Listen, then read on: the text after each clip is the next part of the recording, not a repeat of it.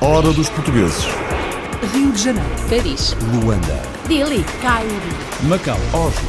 Kiev, Buenos Aires, Toronto. Nova York. Berlim.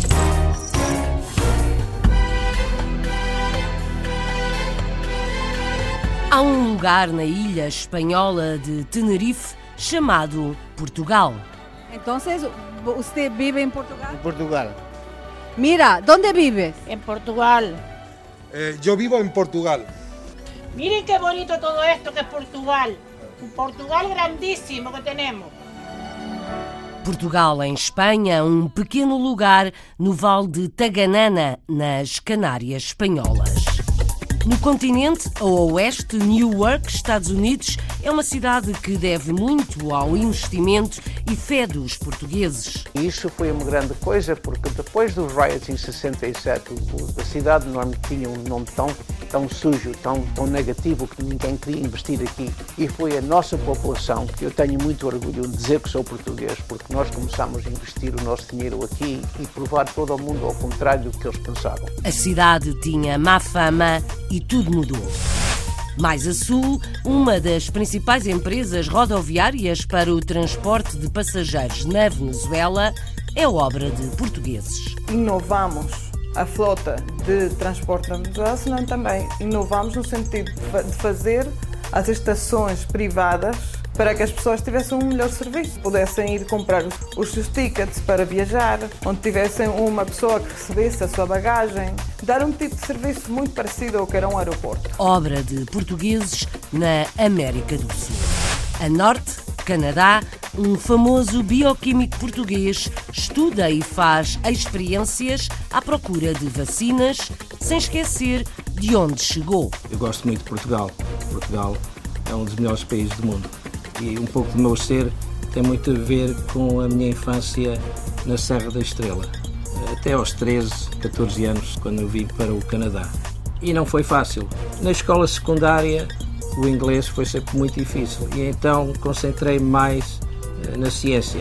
Ainda mais longe, na Austrália, há uma portuguesa a cuidar da nossa saúde no futuro cada vez mais próximo. O que eu gostava no fundo era que as pessoas conseguissem gerir melhor a saúde, seja através do uso de tecnologia ou não. O que eu acho é que no futuro a tecnologia vai ser omnipresente e já é um pouco, e portanto nós temos que aprender a viver com ela e a tirar partido das coisas boas que advêm da tecnologia. Para além das ciências, artes e convívios de portugueses no mundo, o clube feialense em Cambridge, Boston, atrai muita gente de todo o mundo e de vários tipos. Eu venho aqui ao Feilense com alguma regularidade, eh, com saudades de comida portuguesa e também pelo prazer em estar com outros portugueses e falar com, com as pessoas. É um convívio. A comida portuguesa, a comida é boa, os preços são acessíveis e a malta sente-se bem aqui. Eu venho aqui todas as semanas. Todas as sextas-feiras estou cá. Sexta à noite, há romaria para jantar neste clube português nos Estados Unidos. Em Sydney, Austrália, tanto se joga a sueca como se canta, dança e come. O que o clube faz é temos, temos várias tradições portuguesas que tentamos manter. Temos a nossa geração, mais antiga que veio para cá, alguns vieram nos anos 50, o Carnaval, da Páscoa, o jogar à sueca e coisas desse género. Com as gerações mais novas, o que nós tentamos fazer é dar a conhecer a cultura portuguesa, dar a conhecer a língua portuguesa, porque é um bocado difícil, temos do outro lado do mundo 16 mil quilómetros. Hábitos portugueses no outro lado do mundo. No coração da Europa, Bruxelas abriu portas a um economista português que agora se dedica à pintura com sucesso e algumas surpresas. As coisas que têm, para grande espanto meu, têm saído mais, têm sido ou algumas muito modernas ou aquelas tradicionais que eu tinha dos elétricos. E curiosamente são pessoas que conhecem Portugal e lembram-se. Tenho espanhóis, tenho suecos, tenho. Mas pessoas que essencialmente passaram lá férias. Para mim é um espanto. Economista e artista, artes portuguesas em Bruxelas. This is the last call for the 12 o'clock British Airways flight VA412 A história do lugar chamado Portugal em Tenerife, Espanha, fica para daqui a instantes.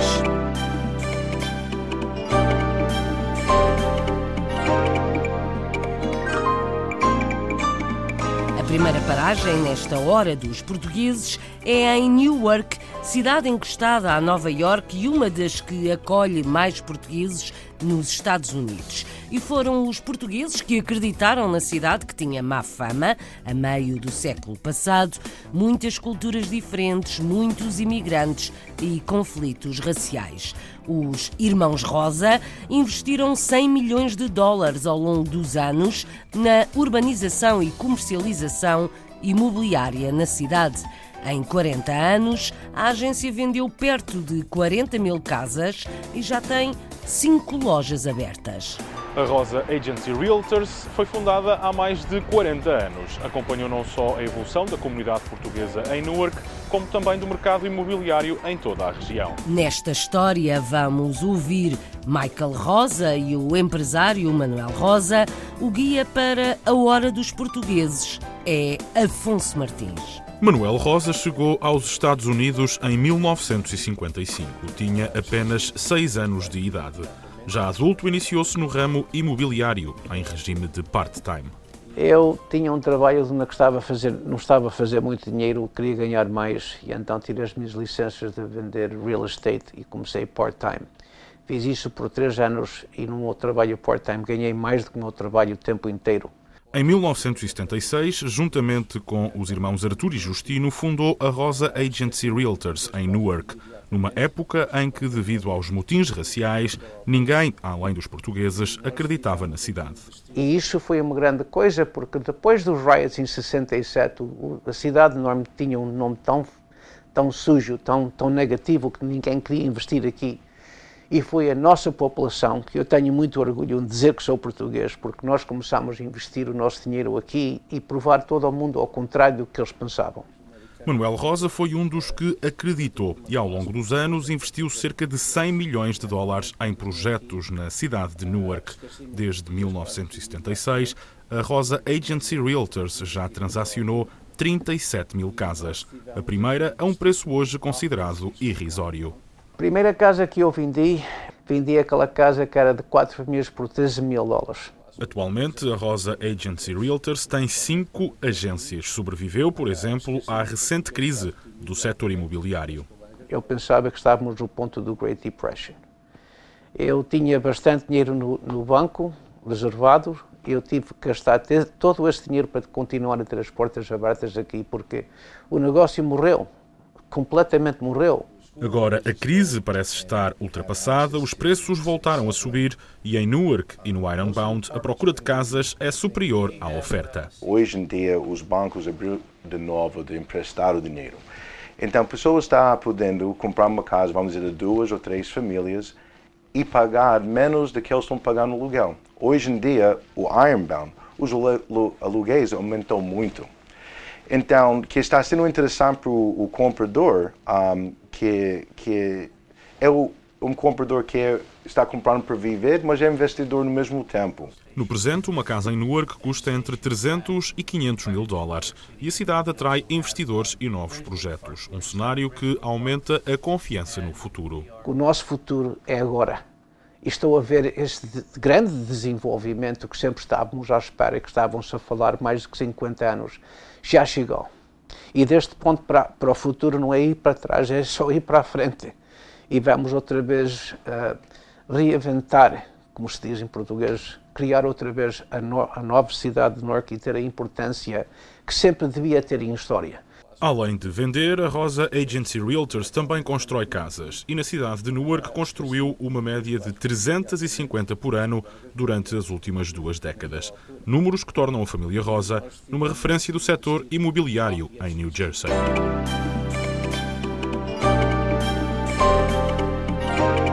Uma agência imobiliária de portugueses com sucesso e responsabilidade no grande crescimento da cidade norte-americana de Newark. Na hora dos portugueses na rádio. A Sul, América Latina, foi obra de portugueses a criação de uma das mais importantes empresas rodoviárias para o transporte de passageiros na Venezuela. Foi inovadora e audaz, apostando em novos conceitos para dar conforto aos clientes e personalizar os transportes. Nasceu há 25 anos, fundada por Manuel Correia, que ambicionava ir sempre mais longe. A atual presidente da empresa é Cibel da Silva, enquanto Tâmara da Silva está à frente da empresa de turismo executivo aliada dos transportes rodoviários. A reportagem na Venezuela é de Filipe Gouveia. Com um quarto de século de história, a Aeroexpress Executivos é uma das principais empresas de transporte de passageiros na Venezuela. Um sonho de uns imigrantes portugueses que apostavam na modernização do setor e na qualidade do serviço. Foi uma ideia de uma família portuguesa que não contou com o apoio de muita gente. Queríamos que o transporte fosse diferente daquilo que havia. As unidades de transporte na Venezuela já eram muito velhas, tinham uns 20, 30 anos. E nós não só podemos dizer que inovamos a frota de transporte na Venezuela, senão também inovamos no sentido de fazer as estações privadas para que as pessoas tivessem um melhor serviço, pudessem ir comprar os, os seus tickets para viajar, onde tivessem uma pessoa que recebesse a sua bagagem, dar um tipo de serviço muito parecido ao que era um aeroporto. Fomos pouco a pouco abrindo cidade por cidade e hoje em dia pois, já temos 25 anos. Já estava no transporte, não, já há muitos anos. E, mas era sempre aquele sistema normal, de, não, não, não, me satisfazia, não. Eu, sonhava com outras coisas.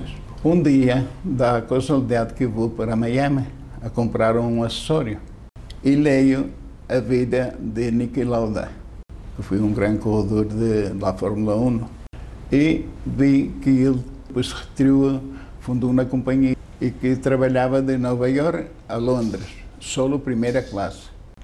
Diminuiu a quantidade de assentos no avião, dava poltronas para todos e ele servia de champanhe e todas essas coisas. Só primeira classe. E comecei a pensar que é o melhor que podíamos fazer algo parecido por terra. O empenho destes imigrantes madeirenses foi merecedor de vários prémios, entre eles o da Venezuela Competitiva, que designou a Aeroexpress como empresa de serviços do ano, e do governo venezuelano, que lhe atribuía a Ordem do Mérito no Trabalho. O sucesso fez nascer um outro projeto, o Turismo Executivo. La empresa de turismo nació por la misma necesidad de los pasajeros de Aeroexpresos Ejecutivos. A empresa de turismo nasceu da necessidade dos passageiros de Aeroexpressos Executivos em arranjar um transporte especializado fora das rotas normais, para eventos das suas companhias, programas de férias para funcionários, festas de Natal das empresas, feitas com viaturas de diferentes tamanhos, segundo as necessidades dos clientes. O grosso do nosso trabalho é o desporto, as equipas de basquetebol, de futebol e de beisebol. Fazem-se deslocações para embaixadas, viagens de beneficência gratuitas, desde levar crianças em programas de férias, crianças de baixos recursos, como transportar as vítimas das enxurradas de 1999. Trabalhamos um mês de forma gratuita. Eh, para damnificados, quando foi o deslave del 99, eh, nosotros estuvimos trabalhando praticamente um mês de forma gratuita. 25 anos depois, a solidariedade social, o turismo de negócios ou o desporto são alvos da Aero Express Executive, empresa de transporte rodoviário de passageiros na Venezuela. Há uma portuguesa na Austrália que é investigadora no Instituto para a Inovação da Saúde em Sydney. Liliana Laranjo foi convidada a fazer parte da equipa que procura novas tecnologias que ajudem a preservar a saúde e o bem-estar. Mestre e doutora, já viveu em vários países, mas ainda sente saudades dos gatos que deixou em Portugal. Apresentamos Liliana Laranjo com a Filipa Santos, na Austrália. Liliana Laranjo é médica especialista em Medicina Geral e Familiar, com mestrado em Saúde Pública pela Universidade de Harvard e doutorada em Medicina. A paixão pelas novas tecnologias já a fez passar por vários países e hoje mora em Sydney e explica-nos porquê. Uh, eu tive uma oferta de trabalho para, para fazer um pós-doutoramento aqui no, no Instituto de, de, Inovação da Austrália e, e, foi isso que acabei por decidir fazer com o meu marido que, que veio comigo. Perguntámos a Liliana Laranjo de onde veio a paixão pela medicina. Os meus pais dizem que eu sempre quis uh, ser médica, inclusivamente eu tinha um estetoscópio uh, desde que tinha seis anos e um, foi a vontade de ajudar pessoas e de um, aprender mais sobre o corpo humano e sobre os seres humanos em geral. Liliana, fala-nos um pouco do trabalho que desenvolve aqui na universidade. Então aqui estou a fazer um pós-doutoramento e no fundo é investigação sobre como as tecnologias podem ajudar as pessoas a gerir melhor a, eh, a sua saúde. Não só as pessoas sem doença, a fazerem mais exercício, a comerem melhor, como também as, os doentes crónicos a gerirem melhor as, as suas doenças. E fazemos isso com o apoio de tecnologia, aplicações mobile, Fitbits, uh, pronto, tudo o que envolve a tecnologia e o apoio a, às pessoas para gerirem melhor a saúde. Liliana, fala-nos um pouco como vê a evolução destas novas tecnologias. Eu acho que existem muitos desafios em relação às tecnologias no futuro, sobretudo no que diz respeito à inteligência artificial, que é agora um grande campo de, de investigação. E é por isso que eu acho que é tão importante fazer investigação nesta área, porque existem muitos benefícios que podem advir daí, mas também muitos riscos, e é por isso que é importante estudar um, estes aspectos da, da tecnologia na, na vida das pessoas. Perguntámos a Liliana qual o principal objetivo que pretende atingir com a investigação que está a desenvolver. O que eu gostava, no fundo, era que as pessoas conseguissem gerir melhor a saúde, seja através de, do uso de tecnologia ou não. O que eu acho é que no futuro a tecnologia vai ser omnipresente e já é um pouco, e portanto nós temos que aprender a viver com ela e a tirar partido das coisas boas que advêm da tecnologia. E portanto, um grande objetivo seria ver de facto essa sintonia na relação entre as pessoas e a tecnologia e ver os benefícios da tecnologia na, na, área da saúde. Demasiadas aplicações neste momento que estão disponíveis e muitas delas não são baseadas na evidência e, e têm inclusivamente algumas informação errónea, portanto é preciso ter algum cuidado nesse sentido. Para finalizar, Liliana confessa-nos as três palavras que pensa quando ouve a palavra Portugal. Família, amigos e gatos, porque deixei os meus gatos com a minha mãe e tenho muitas saudades deles. Saudade dos que ficam quando se parte. A hora dos portugueses. A 15 mil quilómetros, Toronto um bioquímico português está no top mundial dos investigadores. Procura vacinas que tratem de problemas intestinais. O trabalho exige paciência, esforço e teimosia, mas este serrano que cresceu entre rebanhos e pastores nas terras frias da estrela é hoje um homem da ciência na América. Lutou, insistiu e venceu. Conhecemos Mário Monteiro com Pedro Rodrigues no Canadá. É na Universidade de Guelph, no sudoeste do Ontário, que o professor Mário Monteiro tem há mais de uma década conduzido a sua pesquisa com bioquímico dedicada à criação de novas vacinas contra bactérias que atacam os intestinos. O impacto do seu trabalho tem sido reconhecido por diversas entidades especializadas, inclusive pelo Congresso Mundial das Vacinas, que em 2014 considerou Mário como uma das 50 pessoas mais influentes neste ramo da ciência médica.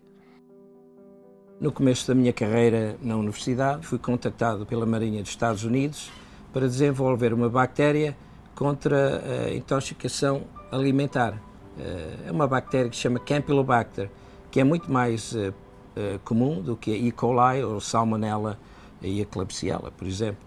E então estudámos os carboidratos, desenvolvemos as bactérias. A Marinha dos Estados Unidos fez os testes em macacos e foi a primeira vacina deste género que teve uh, eficácia de 100%. Uma das famílias de bactérias que agora estão a chamar muita atenção e são perigosos uh, fazem parte deste grupo dos organismos uh, super resistentes, superbugs, especialmente em, em hospitais ou até em lares de terceira idade.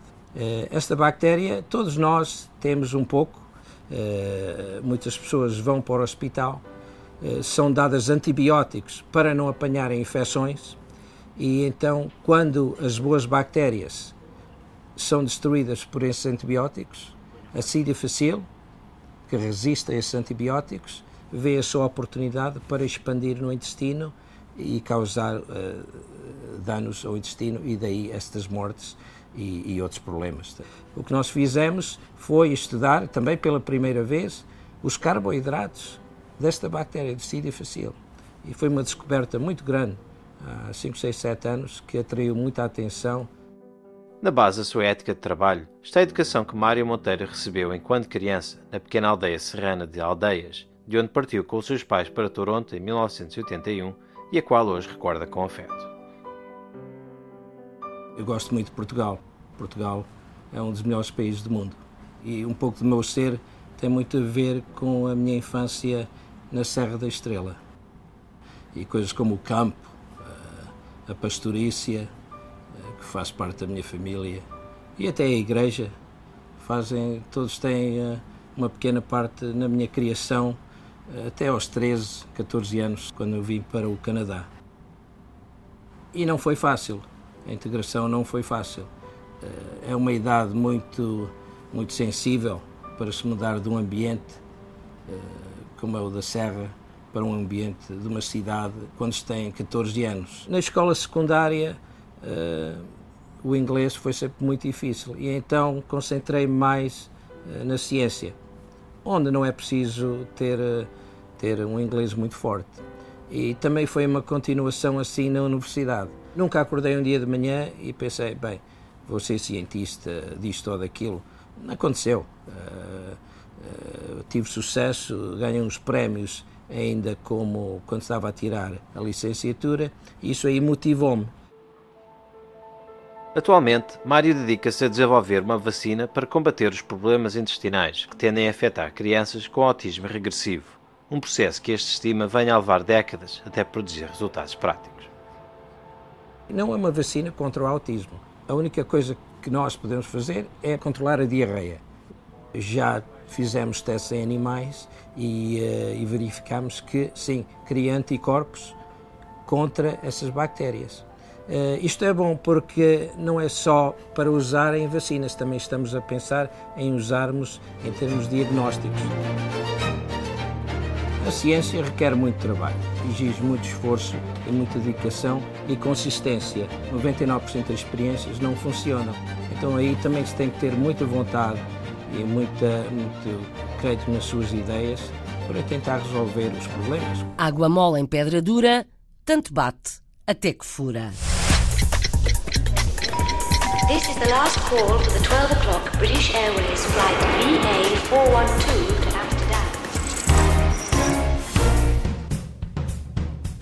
Há um famoso clube português na cidade de Cambridge, na metrópole de Boston, que atrai gente de vários sítios e nacionalidades, várias gerações e classes sociais.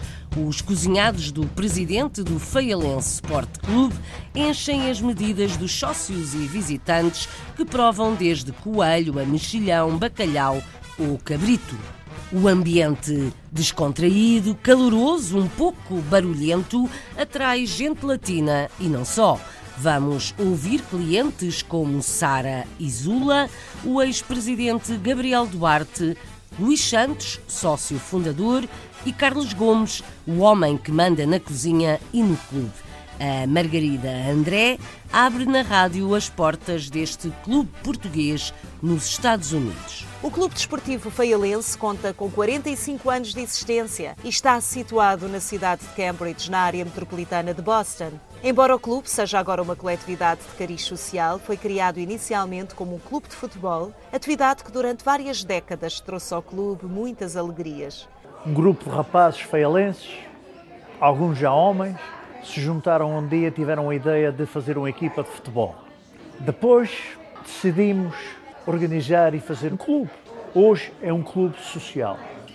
Nós juntamos, conversamos, se fala a nossa língua portuguesa, a falar alguma coisa de política de lá, política cá, futebol, o atual presidente, Carlos Gomes, é também o cozinheiro do clube e responsável pelo excelente menu servido nos jantares e festas do clube. Andaram à volta de 200 pessoas, mais ou menos. 200 sócios. Já foram mais, agora são menos um bocadinho, as pessoas também estão à idade, também não querem aderir. E há outros novos a chegarem também. Os membros do clube são maioritariamente portugueses, oriundos dos Açores que emigraram para os Estados Unidos há já várias décadas. No entanto, nos últimos anos, assistiu-se à chegada de uma nova geração de portugueses ligados ao ambiente académico e científico. Vem de toda a parte, vem aqui destas áreas, universidades, porque temos aqui o pé do Harvard, o MIT, temos aqui o Tufts, o Boston College, Semanalmente, o momento alto é o jantar de sexta-feira, que atrai um leque variado de clientes. Todas as sextas-feiras temos o jantar, onde vem aqui pessoal, é só o nosso, a maior parte, 80% dos clientes são, são cientistas, médicos, enfermeiros, vêm da Rússia, de Espanha, Itália, Portugal. É uma camada de pessoal que vem de todo o mundo para aqui eh, às sextas-feiras.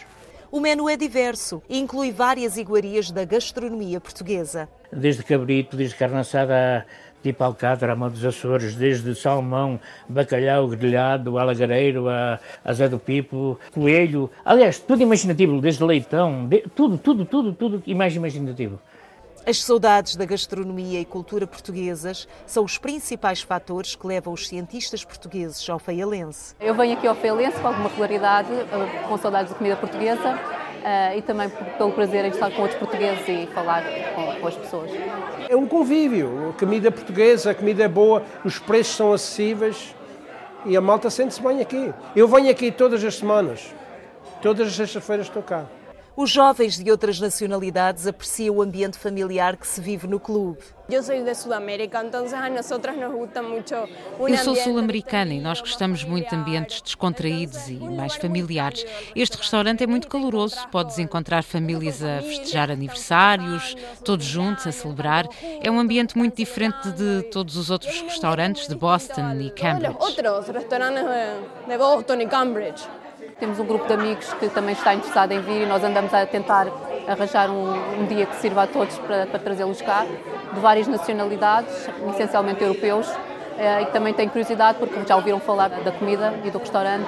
Gostam de vir para aqui porque as pessoas têm o convívio, conversam, sentam-se e ficam aqui para o resto da noite. Está a perceber? Não é como um restaurante, come e vai-se embora. Não. Queres estar aqui, queres conversar, jantas, conversas, ficas aqui e mandas embora. O clube tornou-se assim um cantinho de Portugal, apreciado não só por várias gerações de portugueses, mas também por outras nacionalidades que o frequentam. Boa onda, bom ambiente e boa comida. Voltamos a viajar milhares de quilómetros e voltamos a Sydney para espreitar o famoso clube português. Há sardinhadas e churrascos, há jogos da sueca, concertos, espetáculos, festas e romarias. Miguel Vairinhos chegou há cinco anos e percebe que há muito a fazer para que 16 mil quilómetros de distância não apaguem a língua e cultura portuguesas. A hora dos portugueses. Estamos na Austrália, por isso é outra vez a Filipa Santos que faz as apresentações. Miguel Vairinhos vive em Sydney há cerca de 5 anos e tem um cargo importante na comunidade portuguesa. Eu sou o presidente do Sydney Portugal Community Club, com muito gosto, e o, o meu papel é gerir o clube, promover a cultura portuguesa e a língua portuguesa é o nosso objetivo. Eu comecei a vir ao clube um, basicamente beber um café. Beber café e beber uma aguinha das pedras e uma cervejinha, essas coisas assim. E depois um, conheci várias pessoas aqui no clube e depois houve a oportunidade de entrar na direção, decidi entrar. E eu e mais a minha equipa e pronto, e foi a partir daí que nós estamos a tentar mudar as coisas. Miguel, Fala-nos um pouco do clube que gera. O que o clube faz é temos temos várias tradições portuguesas que tentamos manter. Temos a nossa geração, mais antiga que veio para cá, alguns vieram nos anos 50. Temos tradições do Carnaval, da Páscoa, eh, no Natal. Tentamos manter essas tradições, tentamos manter outras tradições como jogar à sueca e coisas desse género. Com as gerações mais novas, o que nós tentamos fazer é dar a conhecer a cultura portuguesa, dar a conhecer a língua portuguesa, para, eles não perderem isso, porque é um bocado difícil, estamos do outro lado do mundo, 16 mil quilómetros, e é um bocado difícil, hum, é, é, inevitável quase as pessoas irem por dentro da cultura, e o nosso papel aqui é promover a cultura e, e juntar as várias gerações. Miguel pretende atrair a comunidade portuguesa mais jovem através de diversas atividades. Já realizamos o Festival da Sardinha, tiveram cá várias comunidades presentes e que gostaram muito e ajudaram-nos também bastante. Os Portuguese Kids também são a segunda geração de imigrantes no Canadá. Já temos bastantes eventos planeados, vários eventos culturais e com outras comunidades também. Estamos a tentar organizar um churrasco, um barbecue, como se diz na Austrália, para com todas as culturas que vivem aqui à nossa volta. Estamos a tentar fazer o Festival do Marisco. Já vamos organizar o, o maior carnaval uh, da Austrália em conjunto com, com as comunidades lusófonas, o Brasil, Timor, Angola, Moçambique, os representantes que temos aqui. E acho que isto é, vai ser o início, no primeiro ano. Vamos ver como é que corre. Miguel confessa a importância que o clube tem para a comunidade portuguesa. O clube tem um papel muito importante para a comunidade, porque hum, basicamente é aqui o, o elo de ligação onde toda a gente se encontra. Nós temos um clube bastante grande no meio de Sydney, bastante hum, central, e o papel do clube é, é ser o elo de ligação entre, entre a comunidade portuguesa e também entre os, eh, os países de, de língua oficial portuguesa. E é aqui o nosso, o nosso, o, o nossa ligação é esta, basicamente. Para finalizar, perguntámos a Miguel as três palavras que pensa quando ouve a palavra Portugal. Casa, hum, saudade e orgulho. Orgulho lusitano. A hora dos portugueses. Agora mais perto de casa, no coração da Europa, em Bruxelas. Há um artista plástico que tem mostrado o seu trabalho em galerias de arte. Vende pinturas abstratas ou imagens de Lisboa. É economista, mas retirou-se por uns tempos para mudar de ares e de vida. A nova vida corre bem a António Cristóvão e tem exposições programadas na Bélgica e arredores.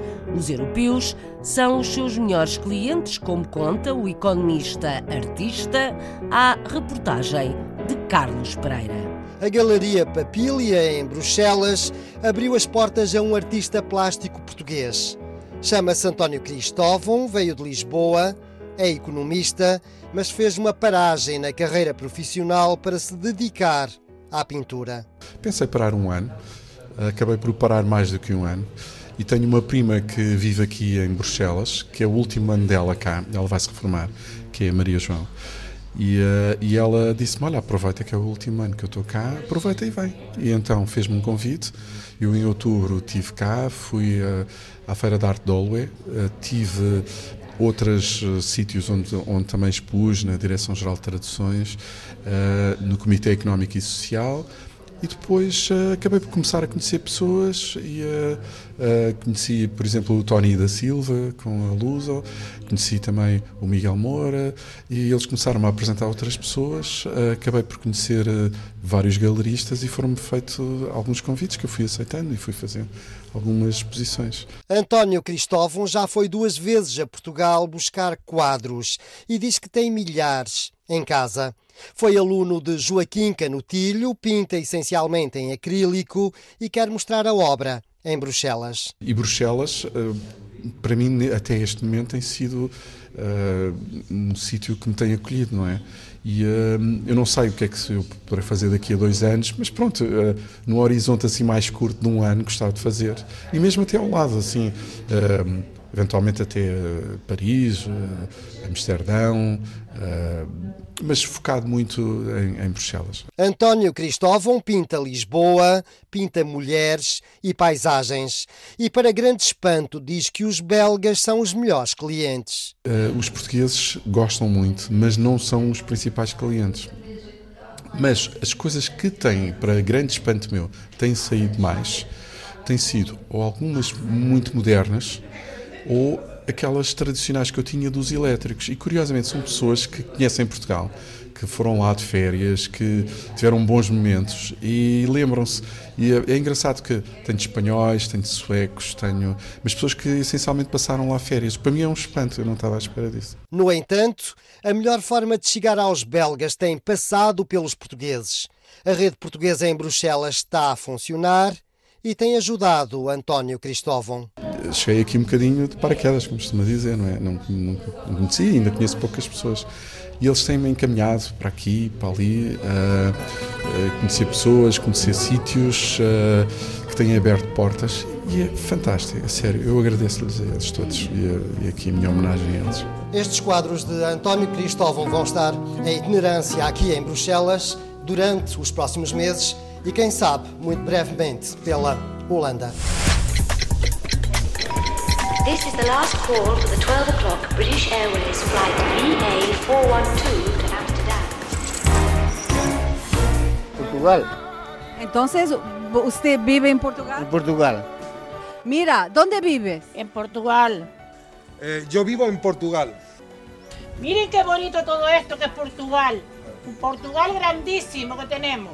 Portugal. Um lugar no sopé do monte com vista para o mar nas ilhas espanholas das Canárias.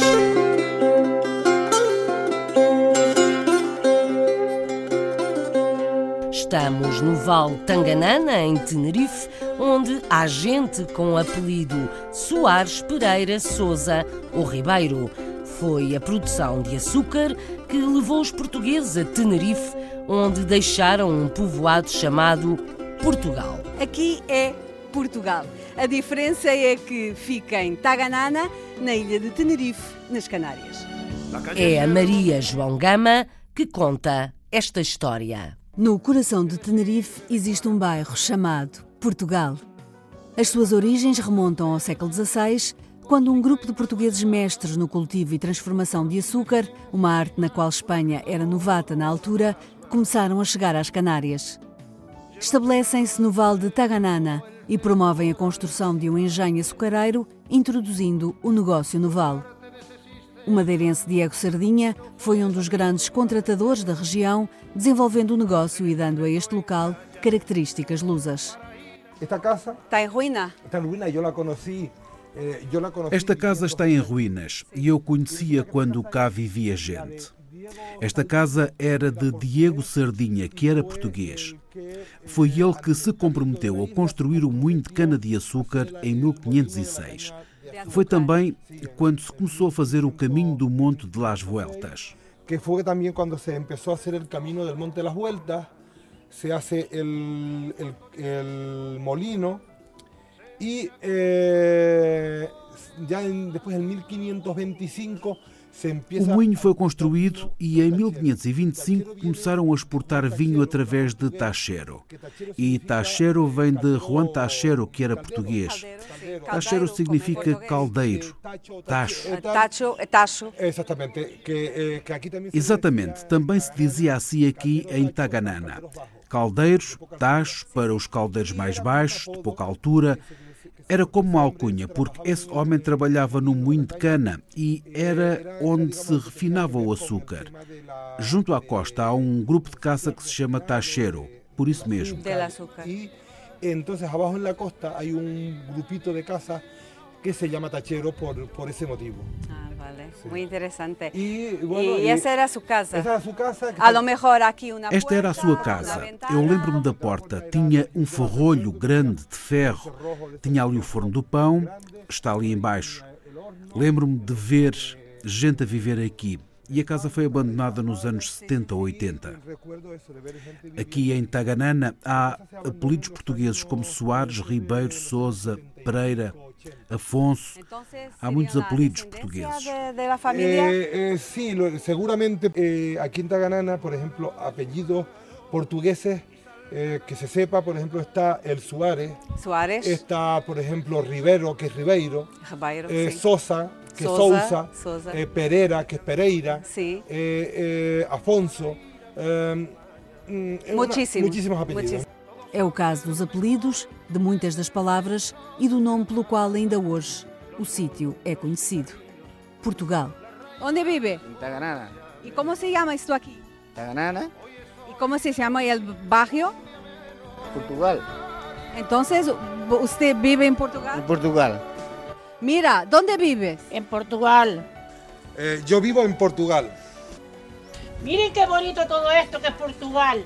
Un Portugal grandísimo que tenemos. Gracias e que te vaya bien.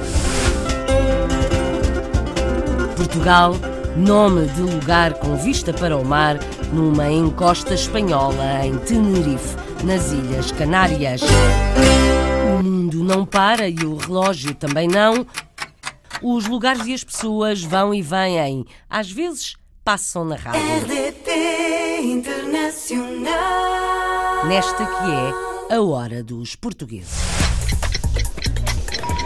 This is the last call for the 12 o'clock. A hora dos portugueses. Rio de Janeiro. Paris. Luanda. Delhi. Cairo. Macau. Oslo. Kiev. Buenos Aires. Toronto. Nova York. Berlim.